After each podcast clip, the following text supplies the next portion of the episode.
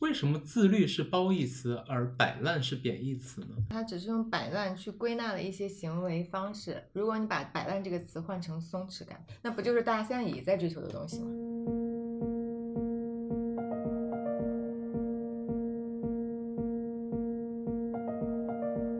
Hello，大家好，欢迎来到囫囵吞，我是小野。我是哦老欧，我是饿的要死的张姐，你上次不就是饿的要死的张姐？那我这次是饿的要死要活的张姐， 饿的头疼的张姐。 OK，我是特一安，好，那今天我们继续我们上一期的三十六问啊，上一期问到了第六个问题，今天我们就直接从第七个开始吧，好吗？你有曾经预感过自己会怎么死亡吗？你内心能预感自己何时会离世吗？你是否曾经预感自己会以怎样的方式死去呢？哦这个问题我们之前好像讨论过，但是呃，葬礼那一期是吗？。对，其实我觉得葬礼上聊的那个死法对我来说就是很，就是突如其来吧，嗯哼，或者就是一个呃猝 死，谢谢。但是是在可能高龄一点。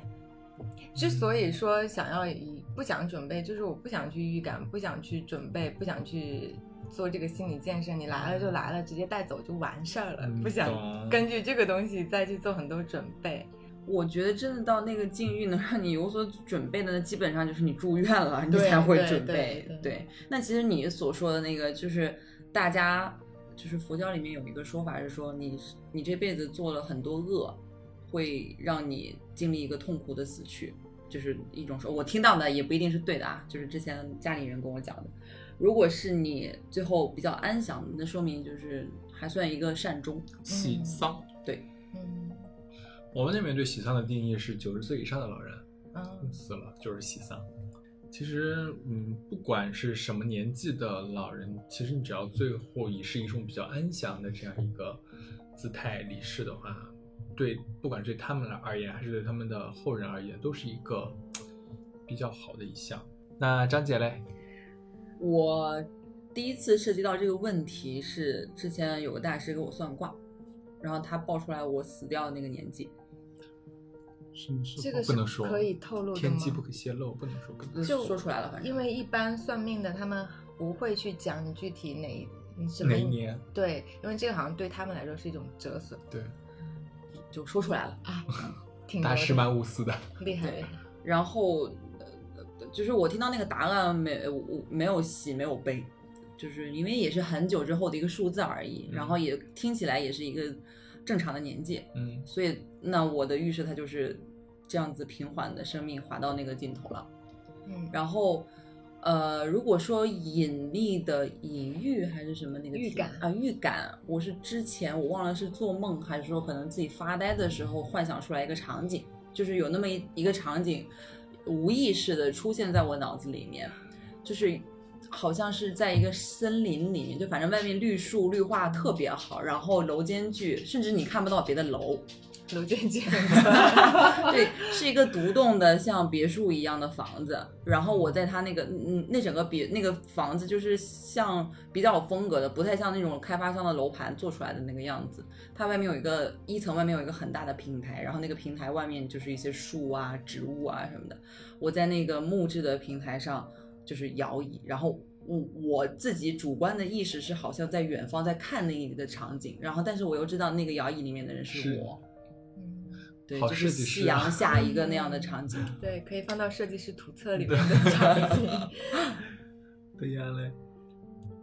嗯，我们在聊葬礼的时候，我会感觉就是，比如说在打麻将，然后突然间昏厥猝死，嗯很老的时候跟一嗯起、一群人。嗯。但是我现在越来越觉得，就越来越接受死亡这件事情。就是我会看到太多，比如说人慢慢年纪大了之后，他确实就需要跟医院打交道，他确实一些年轻时候积累的一些伤病痛啊，这些都会慢慢的呈现出来。所以我现在并不奢求说能有一个什么样的死亡方式，就是如果是他真的到了，然后就接受他；如果真的是，就是你想肯定都想喜丧嘛，但是又有几个人能够喜丧呢？就是能够一直健康的活到老，然后以以一个很安详的方式离去。我觉得这种几率太少了，特别是我们这一代，对吧？吃的也不健康，精神卫生也不太好，可能老了之后，所有的疾病都会爆发出来。看我开补点儿充一下，科我技补在充一进下步，嗯就是当时别人跟我讲那个理念的时候，不是说到做恶这件事儿吗？那个恶不是说大家猛地一听，好像你做什么亏心事儿啊，或者是呃这犯罪啊，就是那类的事件。它这个恶恰巧指的就是生活中的恶，比如说你精神卫生，比如说你作息不规律，你明知道要作息规律，可是你没有，这些都是祸根。嗯，这并不能用恶来代替吧，而且这能用因果，嗯，这也不算是因果。我感觉，你比如说有些人他就是抽烟，他就是生活很不好，但是他就是能够活很久，而且没有这个疾病爆发出来。我要跟张姐分享一下，就是昨天那个事儿，刚刚在楼下给你们讲了嘛，一个老奶奶嗯很大年纪了，哦牙都没了，啊，她闺女拖着她坐在轮椅上，那个老奶奶边吸烟边嘬巴嘴儿，然后就是一整个老当益壮的一个状 态。嗯对还挺酷的。而且张姐刚才聊到的那个是前半段，她完整的是说你做的恶，然后你今生来报，并不是说你今生做的恶，而是你很很多轮回。就比如说你在人间哦有很、很多事，历劫了很多个这种年年岁岁，嗯然后积累下来的。没准你可能报到了今世，也可能在前世已经承受过了，也没准是报到了下世。所以说，它的完整的逻辑是这样来理解的。深了深了。嗯，其实对我来说啊，就是我我不太排斥，就是很痛苦的死去，但是长期的不可以。但比如说出现什么意外啊，你可能这个人走得很痛苦啊，或者像像王小波一样，他走的时候就自己在家里面发病嘛，独自一人，然后最后发现他的时候，他墙上全部都是他血手印，就很痛苦。对我来说，我觉得还可以，因为毕竟就是当你痛苦的时候，发生这件事的时候，死亡就是你的终点，它有一个终点，我就不怕。嗯， 对吧？不管再怎么难受，再怎么痛苦，就总会总就就就时间到了你就嗝屁了，到一定极限你就嗝屁了，所以有什么好怕的呢？就我不太追求什么过于安详啊，或者安乐死啊，嗯没有痛苦的死去无所谓的，就有痛苦它也有痛苦，就有始有终嘛。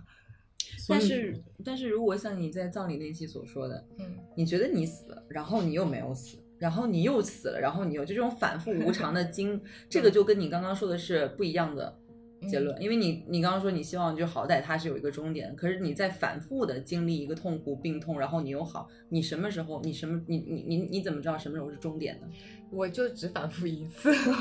所以说，其实是对未来的未知才是能够造成内心恐怖的根对，源。就是你不知道什么时候是个头才是最痛苦的。嗯，嗯，所以就是需要我们接受不知道什么时候是个头的这种恐惧，你要接受它，就这个你就比会没有恐惧。嗯这个比死更难接受，但是我们要接受它，对接受一切的发展。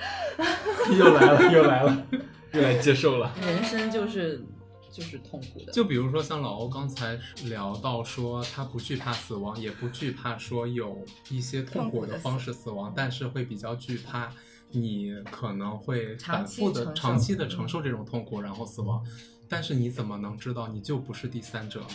对，所以说就是要接受你刚才说的，接受一切的发生，就我即我使是我这不接种受方式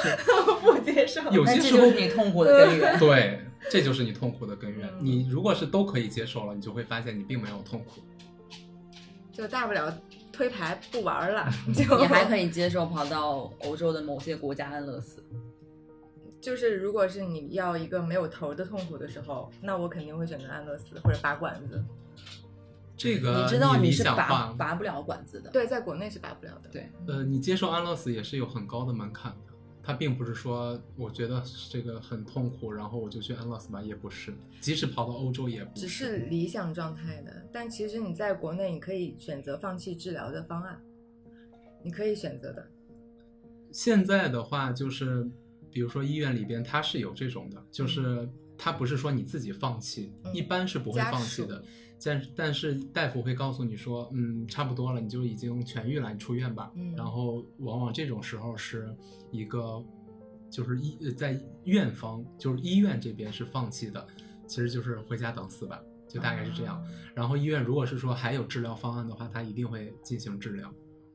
其实我觉得最痛苦的就是那个未知，你对吧？所有人他在病重的时候，他愿意去承受那个痛苦，就是觉得还有生的希望。如果他真的完全没有生的希望，只知道是一个长短时间的问题，那没有，我觉得大多数人都不会坚持的。所以就是有一个可能生的希望，才会让我们去接受了更多的痛苦。嗯，所以 活着人生就是痛苦的。那其实我的话，我没有预感过说我什么时候会死，只是说我想象的话，我是希望让我这个我能先安顿好我身边的这些亲人和朋友，嗯就是我想我的离开不要让他们那么的难过，或者是说我没有了之后他们也能过得很好，这个时候我就觉得我可以没了，就是我对自己的生死倒是无所谓。其实就是一个上边的长辈已经把他们送走了，下边的子女已经抚养成人，有足够的，呃，能够独呃足够的独立了。然后你其实就是无牵无挂，对死了也不会有遗憾。对，但其实我觉得这些倒无所谓。我之前吗倒是会就是想想着让身边的人不要痛苦啊，嗯或者怎么样的。对，我现在的想法就是，这是他们的课题，嗯，他们要去接受他们该走的路。啊对，就跟我没有关系。我我什么时候要接受，我就去就完 了。 OK，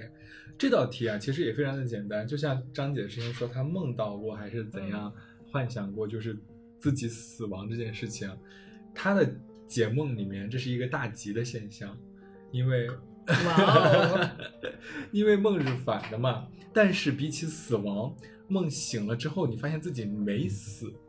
这是一件更幸福的事情。很幸福 的， 我我还以为幸福是打引号哦，我还以幸福为哦是打引号我还以为他要说更可怕的事。 是的，更幸福的事情。那我们借由精神分析来解释一下这道题，就是说，死亡它意味着一种负面情绪的宣泄，意味着对烦心事的告别，及你即将开启一段新的旅程。同样，你预感自己死亡，而现实并不死亡，而它暗示的就是你在你当下的生活中会开启一段新的旅程。就是我们放到我们这个实验当中，也是我们四个人谈话的场域来中来讲的话，这道题所在的意义，其实它是和信任相关联的，就是说开启新的旅程。所以说，我们对于这个预设死亡的回答，都是对于当前我们四个人彼此信任的一个状态的默许。嗯就是它是放在整个这三十六问的实验当中，就比如说我们怎么寻求啊、亲密、快速拉近这种亲密感的这个实验里，嗯它是一个和信任相关的课题。哦，所以预感到死亡是开启新的篇章。对，我从来没有预感过，所以就一直没有开启。但是你如也果不是能单纯这样理解吧，对我感觉、嗯可能他这个解读就是。呃，如果是你能跟一个人能够探讨这个话题，就证明你们的这个足够信任嗯磁场是足够互相信任的。但是不是有一个说法说要分享自己最肮脏的秘密，才能够让我们更加信任你那个是另外一个，你可以是那是作为第另外三十七个道题。另外一个场域了？不得不亲密，嗯，那得是笼。络好了。嗯 OK，那我们进入第八个题，说出与你面对面的这位朋友，你们两个在外表上或者是其他任何方面的共同特征和共同点。外表上和嗯就是你可以是外表上的呀，或者是说就是其他任何方面的共同点，都就是可以相似点相似性。哦我相先说似吧点，，好，嗯我觉得我可以说出来我跟小野的非常多的共同点，嗯嗯， 嗯就是比如说我们都 喜欢听的几个电台的分类嗯，是一一类的，对，然后我们在之前有聊过那个怪癖，也有很多是相同的。相同的然后包括我们呃自己平时听什么音乐这件事情，那个听音乐的习惯选择也是相同的。嗯然后对于外貌上的相同，我觉得就是我们都是同样的超级美跟帅。哎足了，值了，不录了，哎不录了，到到位这儿了，不录了。 现在小野说张姐，我跟张姐的共同点，我觉得第一个是我们的性格，嗯，就是尤其是可能对待感情的这个性格是蛮相似的，然后包括一些个待人啊，就这种热情啊，这种和亲密的人的这种热情，我觉得是比较相似的。然后我跟张姐的第二个相同点，嗯，在我看来，我觉得是那种上进心，我觉得是相似的，对吧？嗯，然后第三个相同点就是我们两个都挺懒的，在某些方面都蛮懒的。其实我我我我之前我忘了咱们聊哪哪几期节目的时候，我嗯能明显的感觉到我跟呃小野的很内在的一个共同点是，我们都有给自己规定了很多应该去做的事情，嗯人生观、价值观。你们会给自己目标，对，然后但是我们本身抛开这些目标，它可能不是我自己愿意去完成的，是，所以本身我懒的性格加上这些目标的加持，我觉得我大胆的猜测，我觉得我们两个都会有一种疲惫感。嗯，所以会出现一个又上进又懒的这样一个一面看努起来力一相面反看起来很矛盾的对事情。对嗯生啊，对，就是因为没有，因为是我们可能要去做的这件事情，并不是说、呃完全顺着我们的意去做嗯的，而是有对一些外部的压力，或者是说哪怕是自己给自己的压内力，心的也是对驱使我们这样去做。包括很多这种看看电影的品味、听电台的品味，都是找一种放松的方式，嗯，对，并没有想说看多深啊、文艺片啊，或者讨论人性什么这些东西，更多是搞笑啊、爆米花啊这些的。因为就是你日常的生活真的很累、很疲惫，嗯，然后你观观赏这种文艺影视作品的时候，你就是寻找一种愉快悦乐，就是你快们不感会从你们的输入点不是从影视和作品当中来的，反而是把它当成了一种消宣泄磨和宣泄的渠道。疗愈。哦，包括其实听音乐的这个习惯来讲，它也是你日常生活所促成的这样的方式。嗯就比如说我们听真的做事情的时候，不能听带歌词儿的东西对，就是听一个旋律。纯音乐。对，跟 YouTube 我真的好难哦！看看眼前这个 人，跟我没有相同点吗？我们都认识十几年了，相同点你们都认识对方十几年，哎这个是个相同点，都在同一所高中，然后都在省外上的大学，完了，哎呀，嗯，倒也还是可以说说的，就就是我会发现我有一个。毛也不是毛病或者习惯吧，我很少去主动的总结归纳或者就是另外一个人，就通过他的行为去分析他是一个什么样的人。嗯，就更多的对他表现的什么样子，我接触到什么样子，自然而然我会对他形成一个默认的认知。但是当你比如说跟我聊到你的工作场域上你的形象的时候，我会觉得很陌生，嗯，嗯。所以就是有时候我会觉得我跟你挺像的，好像对于就换工作啊什么的都还是蛮随心的。嗯但是他跟我讲他工作上的态度啊，或者做事的逻辑，我会发现好好不一样啊。这个其实也是一个共同点，都是我们判断一个人他能不能成为朋友的一个很重要的因素，就是我不必完全了解你。如果是说我认定你作为一个朋友，那你就是我的朋友，而并不需要一些外在的这种判断，比如说我们要有相同的收入或者相同的工作，就是对于这个边界会比较模糊。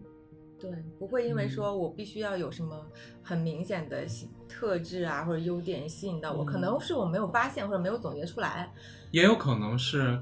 因为我们相处的时间太久了，就不得不成为朋友。 那也不是吧，完全可嗯以相处不久的呀。还有一个可能就是，我觉得有一个比较相同的一点就是，我们都会比较能够去接受多元和包容的一个东西。比如说，有些规则是大家都默认遵守的。嗯如果是说这个规则，呃，有一些人他没有这样，我们可能就会。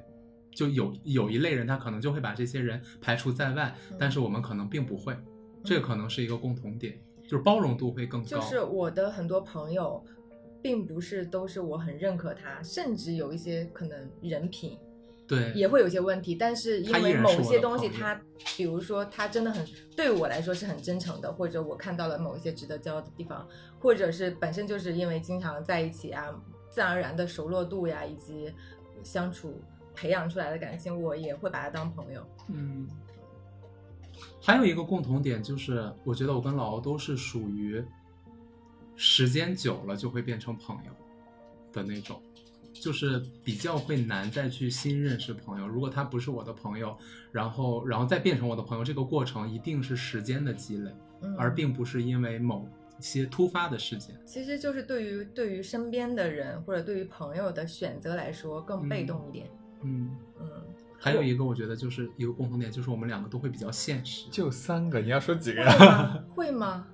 某些点。我觉得不，我觉得老欧跟特妍安之所以能成为好朋友，最大的优势就是他们两个太不同了。啊，嗯我觉得你们两个就是一个完全互补的一个性格，就是不管是比如待人处事啊，或者是你们的行为方式，我觉得就是完全互补的。就是，嗯，特一安，比如说在日常生活中，他是一个非常抱怨的人，而老欧呢，他又是一个特别善于倾听的人，所以这促使了他们两个，一个在抱怨的时候，另一个能够安心的去听，静下心来去听。因为老欧是一个可能在嗯遇到事情的话，呃一些方法呀、什么，他自己拎不清的时候，他就特别需要推安这种，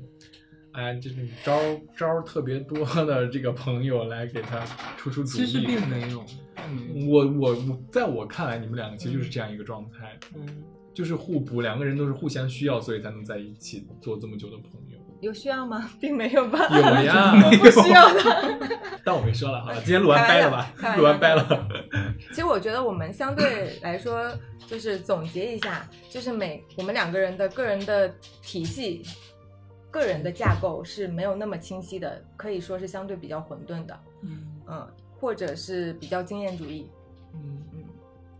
那我觉得特烟的架构是挺清晰的，会吗？他一样的逻辑是要比老吴清晰一点啊了。包括他的一些，我觉得他整个的架构都是清晰的，生活的架构还有工作的架构，然后对一件事情的，就你们俩思维方式是不一样的。对我们俩的思维方式完全不同，所以我有些时候会理解不了老欧的有些迷思，我就会理解不了。我也是，啊，嗯我就是我觉得很多时候我跟他俩的那个共鸣产生会更容易一些。但是我感觉我说实话，我感觉我跟张姐是一类人，就是我们，就是她跟小野其实还不太像，但是我觉得对于感情观、对于自己的规划和事业以及想要达成的东西，我觉得我跟张姐是会比较像的，包括爱情观，还有生活上的很多事情会嗯会比较像。就是他们俩很多点加起来能构成我整个人的好大部分。嗯，嗯，是的，但是老我觉得我的心境和老吴还蛮像的，对，我觉得你俩某我些们地的方会心比境较对像某。些地方其实挺像的。对，你们会有些时候会比较像，但是之所以我们成为朋友，可能都是因为我们四个既像又不像，嗯，对，应该还是其实不因为要录囫囵吞不得不在一起。其实不要去归纳反推了，嗯 就是只是自然而然发展到这个样子了。对，很多时候没有什么什么踪迹可循的，它就对是就像历史一样，你觉得这个结果是必然的嘛？但是往前推很多随机的东西，啊，造成了这个必然。同让我们坐在这里，不同让我们并肩前行，好吧？继续下一个问题， 不好意思，好俗的一句话君子和而而不不同同。，对啊呀、它有解析吗？有这个的解析非常简单了。其实，呃，当我们开始寻找相同点的时候，不管是外表上还是其他的的话，呃，对我们而言，就是放在这个实验里啊，还是这个寻找最亲，就是让陌生人成为亲变得亲密的这个实验里，呃，它所存在的意义都是一种自我催眠，就是我们两个的相似点会让我们彼此相互吸引。嗯，对，所以这就是一个相似相吸的一个法则。所以说这个实验只能在陌生人当中。对我跟对方的共同点对是什，么？它是放它在是陌你生人里们，面。它是你们下一步接触的一个筹码。是嗯的，其实我发现，他如果是陌生人的这样一个场合，我说出来这个就是我跟你像不像啊，嗯，或者提出来这个问题，其实他就是被迫的让你去对寻找嗯观察对方，对看到对方。对。嗯跟展开一些新的话题，建立连接。嗯但是我们这种老朋友就是不需要再去观察对方了，可能就是不需要刻意的去观察，已经很久都，比如说你一张嘴，我就知道你要说啥，就已经到了比较默契的阶段了，所以我们可能就会比较刻意的去忽略一些，就是他是什么样的人呀，这样就是嗯就是标签对符号会弱很多。对，嗯嗯，那我们继续吧，进行第九个问题：你人生中最感激什么？这个东西如果放到之前让我聊的话，我会毫不犹豫的说，我运气好，没有让我遇到什么我承受不了的挫折呀，让我能够很很随心的去发展自己能够成为的样子。但我现在 可能会有一点质疑这个问题。 你觉得你不想感激了？不是这个东西，其实是有一点像呃温水煮青蛙。嗯如果说他有什 么招在后面等着你的话，那现在来看现在的处境，他其实就是一个恶意的蓄谋。嗯嗯，嗯，如果后面他真的是一路顺遂，那也我也无话可说。OK，那就感嗯激，就这样。所以呃，让我感激什么东西？其实感激的东西就是你现在所拥有的一切都不是理所当然的，嗯健康的身体，然后父母健康，然后家庭和睦啊，这些东西都很值得感激。就嗯完了，就现在所拥有的一切。嗯我觉得我第一反应是想要说一句很俗的话，就是感谢生命中的所有的遇见的人跟所有经历的事情，因为我这个逻辑是在于，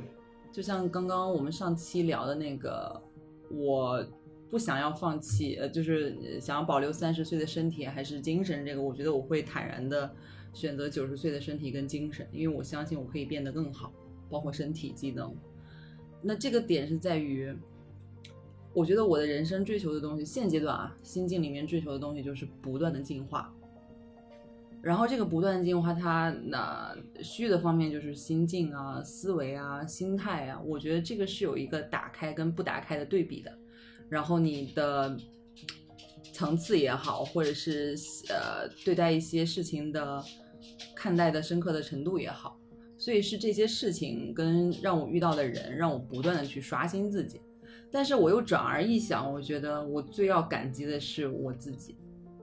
就是同样的事情发生在不同的人身上，它得到的结果可能是不一样的。嗯但是我每遇到一个，比如说挫折也好，或者是工作里面伤害过我的人也好，我肯定当下那个时候我会很生气，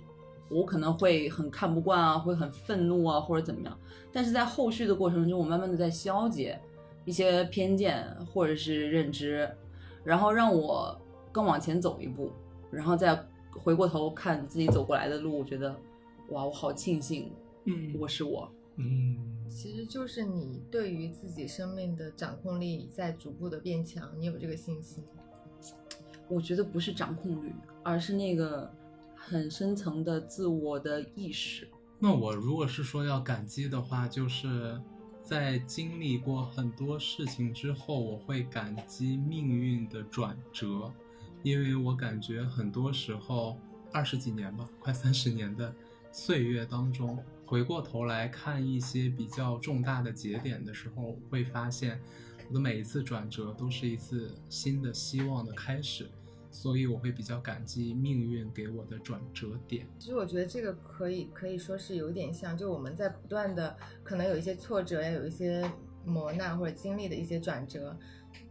然后它在不断的培养我们的心智，让我们变得更强大。这有一点点像，呃，你在学习游泳的时候，你要呛水，你要练习你的憋气，但是前提是你不能一下子把自己憋死。所以你我们庆幸的就是他们在这个范围内给我们憋气，然后我又让我浮上来了。然后我憋的气的可以比上次更长、更长、更久一点，或者我呛了一次，我又能够获得了一些技巧，而不是一下子把我拍死。就这个就是命运给我们的力度的问嗯题。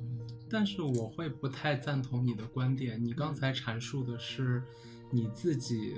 就相当于是不破不立的一个状态。就但是你有没有想过，为什么命运没有把你拍死？他拍死了很多人，为什么唯独没有拍死你？而且还有一个就是，很多事情你回过头来看，这件事情为什么会发生？发生这件事情之后，紧接着你又变成了一个什么样的人？这个其实一切都是注定的。其实我我会比较宿命论。我会觉得有时候我们会把意志或者心智，嗯、想象中的更强大。就想象中好像像很多呃传奇人物的传记或者历史上的人物的遭遇，他们都是在经历多少磨难之后，然后最后涅槃重生，或者怎么样的。嗯，这种是少数的，很多的时候，甚至一些在我们看来稀松平常的，每天都可以在新闻上看到的，比如说一家四口出车祸只，只剩下了一个儿子或怎么样的，我其先实插一句啊，嗯就像你说的，这个游泳这件事儿，有的人可能他就被呛死，嗯有的人他就没有呛死。对，这里面，呃，这个浪拍过来我多大，可能是一个命运的选择。嗯，但你自己能不能对抗这个了，这是一个自主的选择。对所以就是我们要去拓宽自己在这里面的，就是这个呛手，比如说我有的人呛三次，我可能呛能呛十次，就我们拓宽这个范围，而不是说就是任何的区别命运点的可折磨我都 OK 啊，或怎么样。就是回过头来看，你感觉这个转折是好事还是坏事？可能当下你觉得它是一个好事，但是它其实是一个坏事；但是当下你觉得它是一个坏事，可能它是一个好事。我感激的就是，可能当下觉得它是一个坏事，但是再回过头来看，它是一个一件好事。反正就是只要活着，只要人活着，如果是你认什为么，都可能。如果是我经历的这些都是一件坏事，那我就不会感激它。我其实想反对的就是这个，这件事情是好是坏，当下你会对它有一个感触，你觉得它是不好的事情，可是这件事情你过去之后，它可能带给你一些别的财富，精神财富所或以者我精就神说，自你由。回过头来看嘛，对，当下是没有办法完全评判出来的。所以我其实我的意思就是说，有一些事情它再回过头来，它都是坏的，就是有这样的存在。那就是磨难，对，磨难是不值得感激的。但是同样一个磨难加给不同的两个人，他可有的人可以把它变成一个转机，有的人他就是他的命运的终结。第九题，他们说是三十六问里的神来之笔。他说这个问题是放在这个还是这个实验的境遇下，说，呃，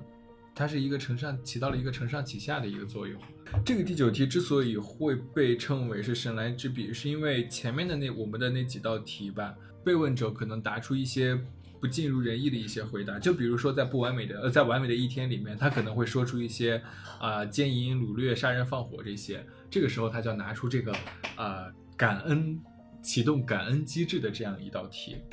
然后在这个地方我们沟通的人可以做出一个反思性的对之前内容的一个评价，目的是为了确保后面的问题我们依旧能够畅所欲言，所以说这就是它被称为嗯神来之笔的一个原因。啊，就是启动我们这个感恩心理的一个积极的作用。我们聊聊啊浅了。 没有，我觉得我们聊得更深了。 好了，我们进入第十题。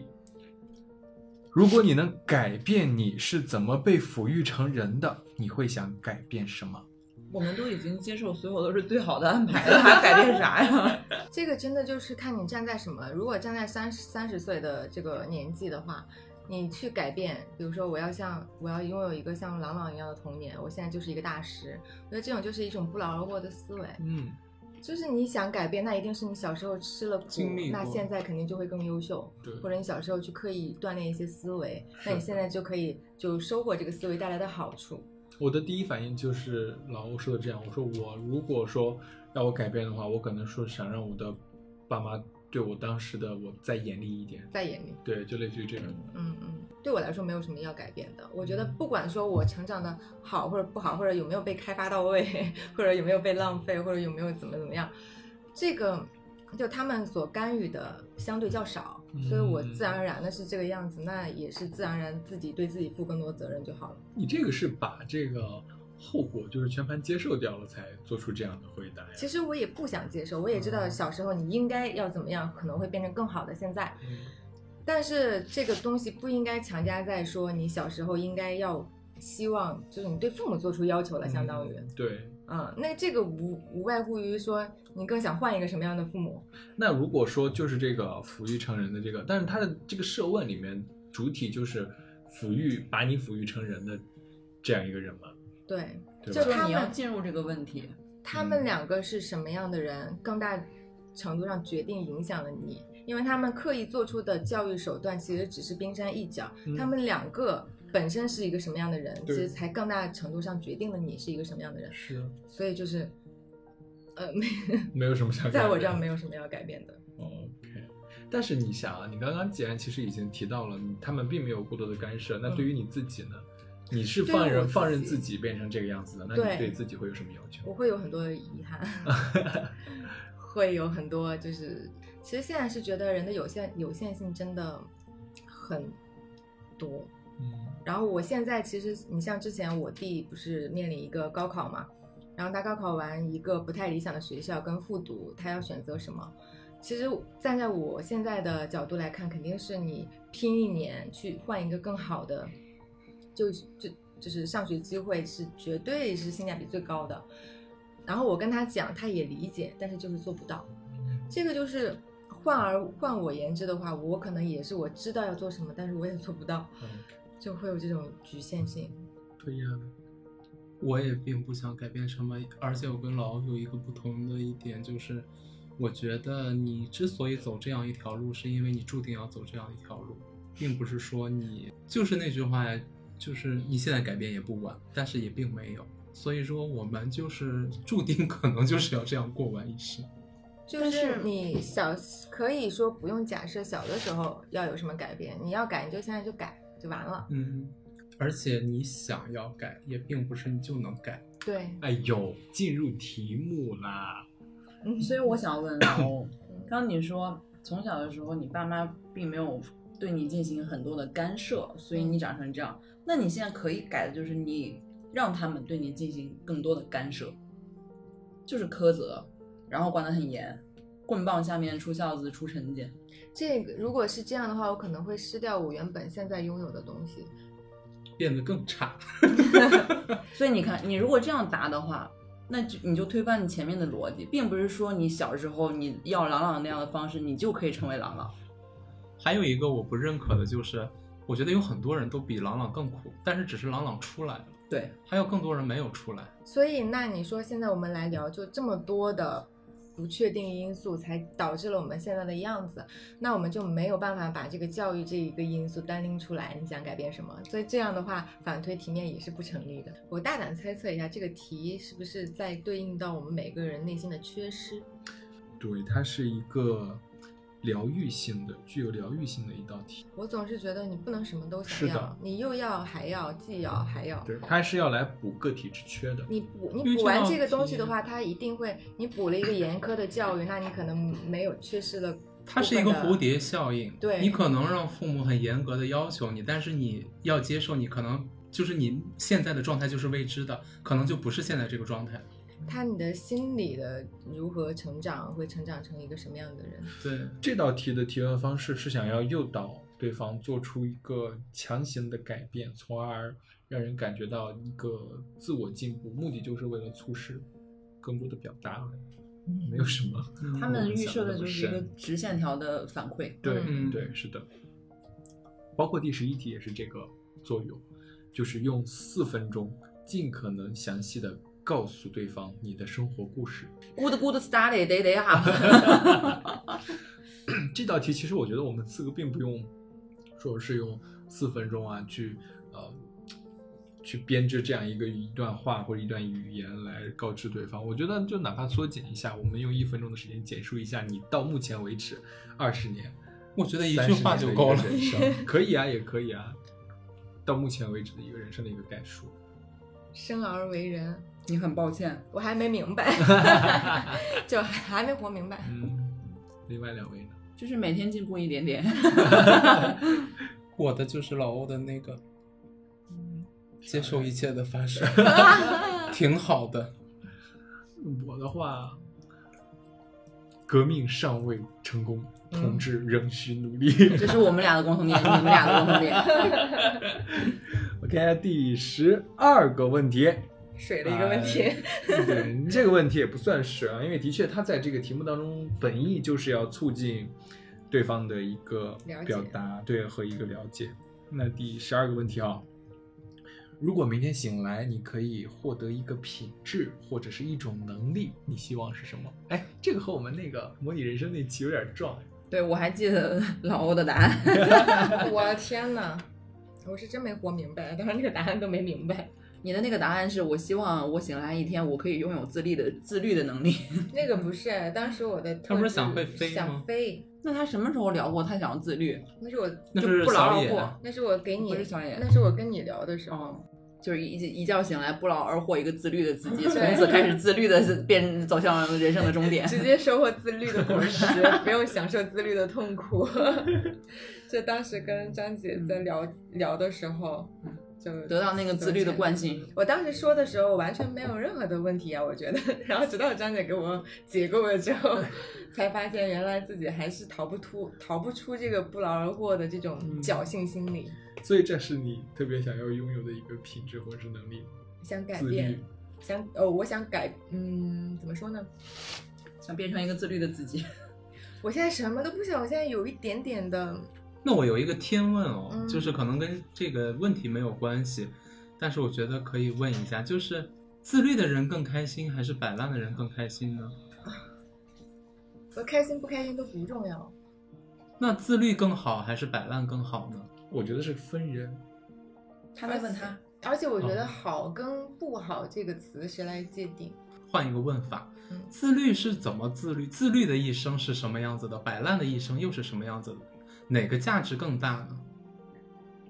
所以就是这个问题啊，一开始的话，如果问我，可能会按照这个思路去让自己变得更好啊，这种。但是现在其实抽开来说啊，我知道我应该要去自律，我缺少这样的一个品质，所以我想要，以及它那个后果得到的好处，我是想要的。你怎么其实能你知道，我觉得自律是一种延迟满足，嗯，就是是你在自律，你享受的是你自律过后的那个状态和那个收获的东西，而摆烂呢，则是享受当下，就是我摆了，现在摆了，我现在快乐。我所以再提供一种观点啊，我觉得当我在自律的时候，我不是一定要冲着自律你想当然得到那个结果而去自律的，而是我觉得自律它就是一种状态，一种生活方式，嗯你就是享受自律的过程。不是说我今天健身，我怎么样，我一定会得到一个什么样的身材，嗯对。但是没有得到那个身材，我还是会选择，我还是要这样去做。那我就又有一个问题：为什么自律是褒义词，而摆烂是贬义词呢？为什么自律就变成了一种品质，摆烂就变成其了一实种……你要这么看，它只是用摆烂去归纳了一些行为方式。如果你把“摆烂”这个词换成松弛感，那不就是大家现在也在追求的东西吗？对呀、嗯，就是你语境不同。其实我觉得，不管是自律也好，还是松弛感也好，都是在其他的品质加持之下，它才能够产生加分的作用。如果说一个很很不聪明的人，他自律，但是他选择了一个，比如说。不太适合他的方向，那他得到的心理反馈一直是会折磨的。这个就是又又有一个词跟自律比较近义的，就是偏执。嗯，对，嗯，嗯，所以首先说我觉得摆烂跟松松弛它不是一件事，然后自律跟偏执也不是一件事，失之毫厘，差之千里。所以就是看我们对一个词的定义是怎么去解读的。我现在越来越有一种感觉，就是人类短短几千年，我们凭什么去定义什么是好的，什么是不好的呢？会有，我会有这种感觉，很难去轻松的说出来我想要什么，我想改变什么，我想拥有什么东西。什么摆烂是不好，然后我们凭什么去定义它的好跟不好这件事情？它不是你主观去定义的，它是因为不得不对，你可以选择不，但是你也要选择那个不带来的结果。选择了摆烂，可是他看到那个果，他不认可，他才来反来归因说这个摆烂不好。但是你有没是有的一种感觉，就是之前我们会一直崇尚自律的人生，但是近些年越来越崇尚摆烂的人生。所以说，你刚才提到的这个可能不是我们来决定的，但是这个环境也是流动的，并不是一成不变的。为什么大家来讨论这个松弛，来鼓吹这些理念？并没有鼓吹，只是说有一部分人他是这样的状态，并且这样的状态会比自律的状态活得更轻松。我觉得在我是看来，里面有一个背后的曲线波峰波谷的逻辑在的。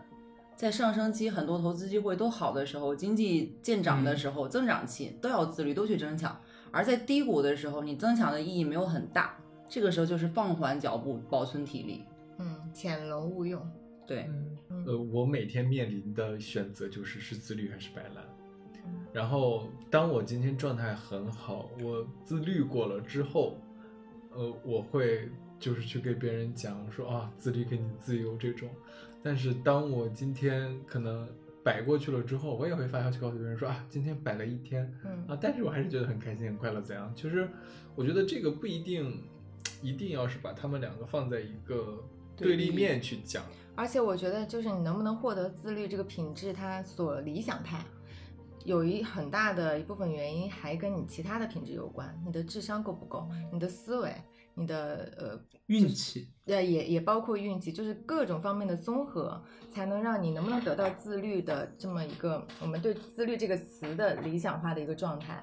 就很多人他可能自律，他就是一天我就在装好学生，我就是埋头苦苦读，但他的比如说他的那个记忆力很差，嗯或者他的思维逻辑是混乱的，所以他哪怕很自律的在读书，他获得不出来这样一个是自律的模式所带来的成果。这才是很多人为什么我要踢掉自律，我摆烂好了，因为就是你你没，其实说起来自律这个行为你可以做，但是自律这个能力不是每个人都能够有的。或者自律带来的结果，它并不是一个普世的，没有办法划等号。就比如说你自律就会得到什么，嗯嗯，嗯，但是你没有想过，你所说的那部分人，他在进行自律的行为，嗯可是他可能比较智智商跟不上啊，或者思维跟不上啊这些，所以他得不到那个甜头。嗯我对自律的理解就是自我要求、自我管理。嗯那他在行为上的自律 OK，可是他在思维上没有进行更多的管理，嗯没有打开，嗯所以这个自律，它是在不同语境下、不同范畴里面都可以去运用的一件事情。所以刚你举的那个例子，我也可以说这个人他不够自律。就他只是在行为上自律，对而没有在大脑上自律。对，所以这个东西就跟说，你上次问我嘛，你说如果一个人的思维方式这么重要的话，为什么我们小时候不不去学会的？我觉得思维方式跟自律这种能都是一种能力，它不是探囊取物放在这儿，你努力你就或者你学习就可以达到的。就像庄子《道德经》什么东西，《易经》大家都知道是啊很高深的一种怎么样？啊